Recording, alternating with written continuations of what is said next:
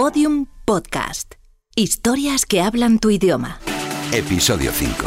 En forma, dando saltos de alegría. 10, 11, 12. Uy, ahora tres veces más. Mira que lo intento, ¿eh? pero es que me da una pereza. Esto de las pesas delante de un espejo, una y otra vez. Esto, como que no es para mí. Que ya, que ya lo sé, que para presumir hay que sufrir. Pero tanto. Ay, mira, yo paso. Me rindo. Anda. ¿Y esto? Kangoo Jumps. Saltos de canguro. Uy, esto tiene que ser divertidísimo. Eh, Voy a probar.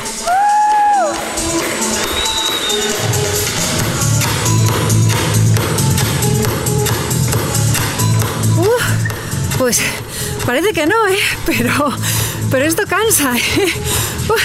Y en las piernas. Madre mía, cómo se nota. Uf. ¡Tres, dos, uno!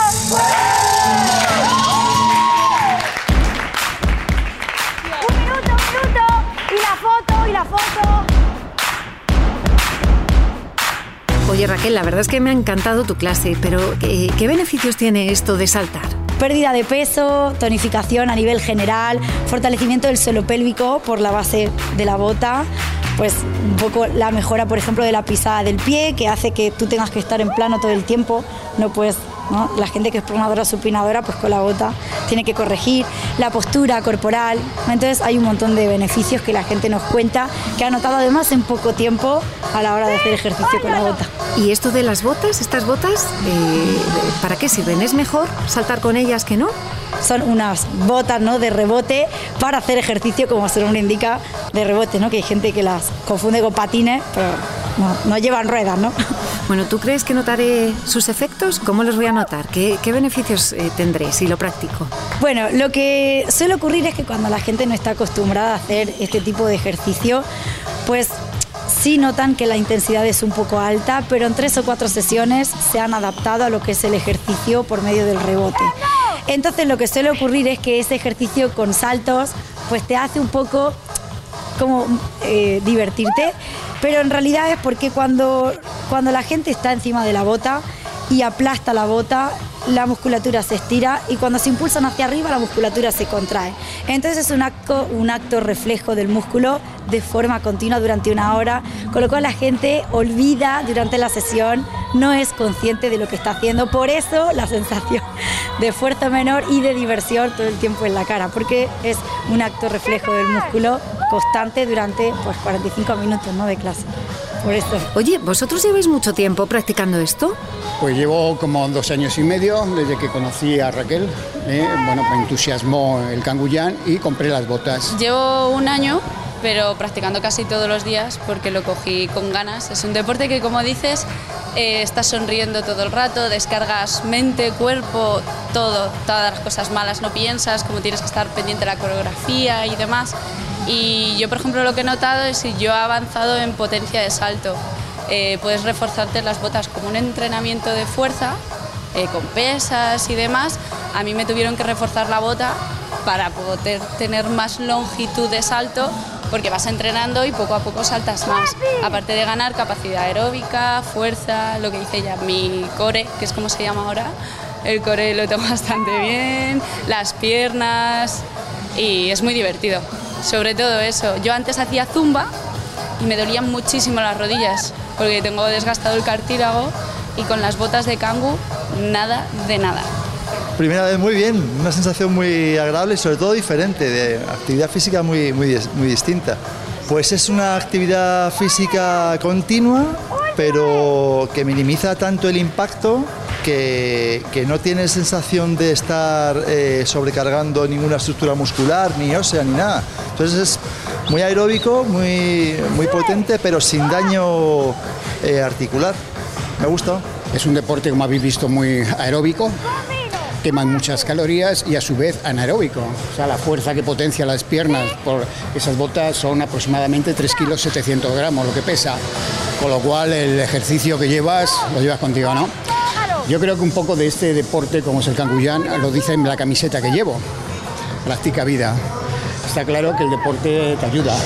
Eh, Sí, ¿no? Eh, pero vamos, es muy divertido, muy entretenido y bueno, nos sentimos todos bien haciendo la clase, tanto cuando estás haciendo la coreografía como cuando haces el estiramiento o los ejercicios. Pérdida de peso, te tonificas entera, trabajas brazos, mm, pectorales, eh, abdominales, glúteos, piernas, todo. Y además te sientes muy contenta cuando terminas.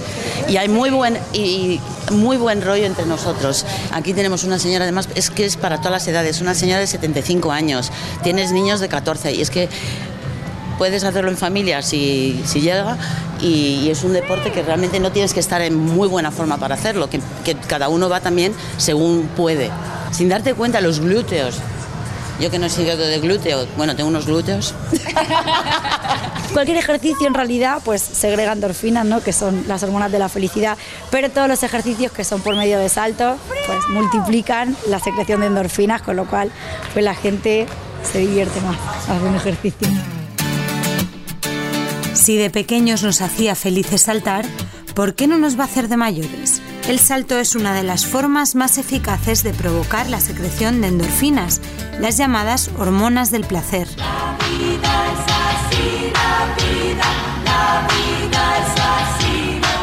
El cerebro humano. La estructura más extraña, más compleja del universo. 10.000 millones de células o neuronas, según unos. 100.000 millones cifra más probable, según otros. Tantas como estrellas en nuestra galaxia.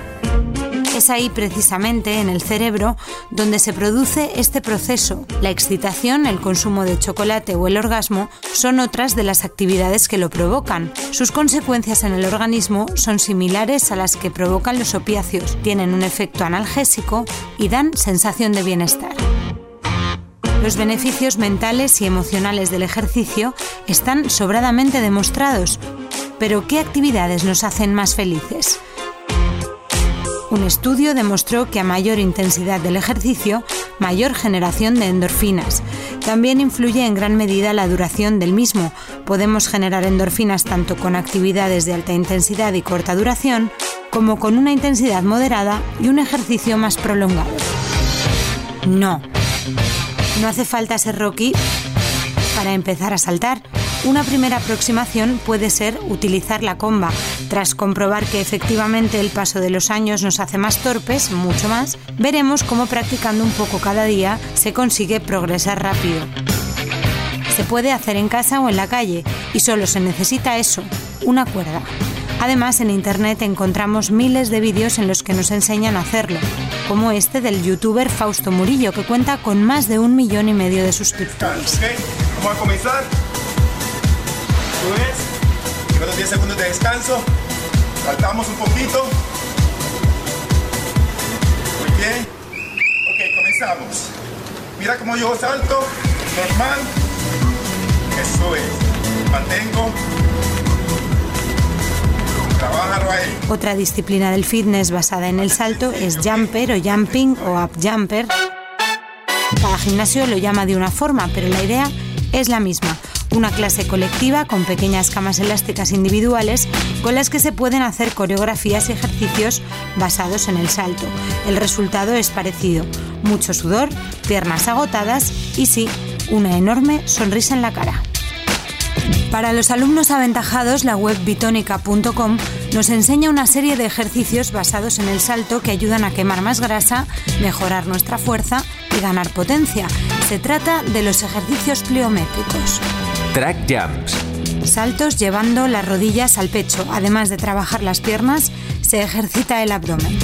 Squat Jumps. La idolatrada sentadilla se reinventa acompañada de un salto. Consiste en impulsarse para luego caer en cuclillas. La clave es que las rodillas no sobrepasen la punta de los pies y que las piernas hagan un ángulo de 90 grados para piernas y glúteos. Box Jumps. También llamados saltos al cajón, uno de los ejercicios básicos del CrossFit. Consiste en saltar a un banco, una caja o un escalón en su defecto. Flexiones pliométricas. Son los fondos o flexiones de toda la vida, acompañados de un pequeño salto con los brazos, despegando las manos del suelo.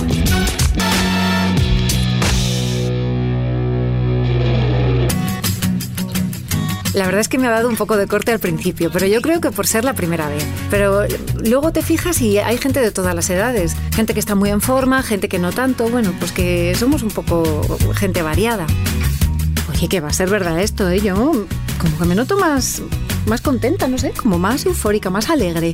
Debe ser esto de las endorfinas, ¿no? Uy, qué cosas. Madre mía. ¿Te vienes mañana entonces a la clase de jams? Mira qué majos. Y qué divertido, además. Es que me siento genial después de sudar tanto y ahora estoy pues como súper relajada, como, ¿sabes? Cuando eras pequeña y, cuando saltábamos en las camas elásticas, pues una sensación así, parecida. Anda, que a ver si después de tantos años buscando la forma de hacer ejercicio sin sufrir, la he encontrado. He encontrado por fin mi ejercicio, el que me va a mí. Tener ganas de hacer ejercicio. Esto sí que es nuevo. Y esto sí que es bueno. Oye, que sí, me apunto. Nos vemos mañana. Mañana, mañana empiezo. Todos los episodios y contenidos adicionales en podiumpodcast.com. Síguenos en Twitter, arroba mañana empiezo y en facebook.com barra mañana empiezo podcast.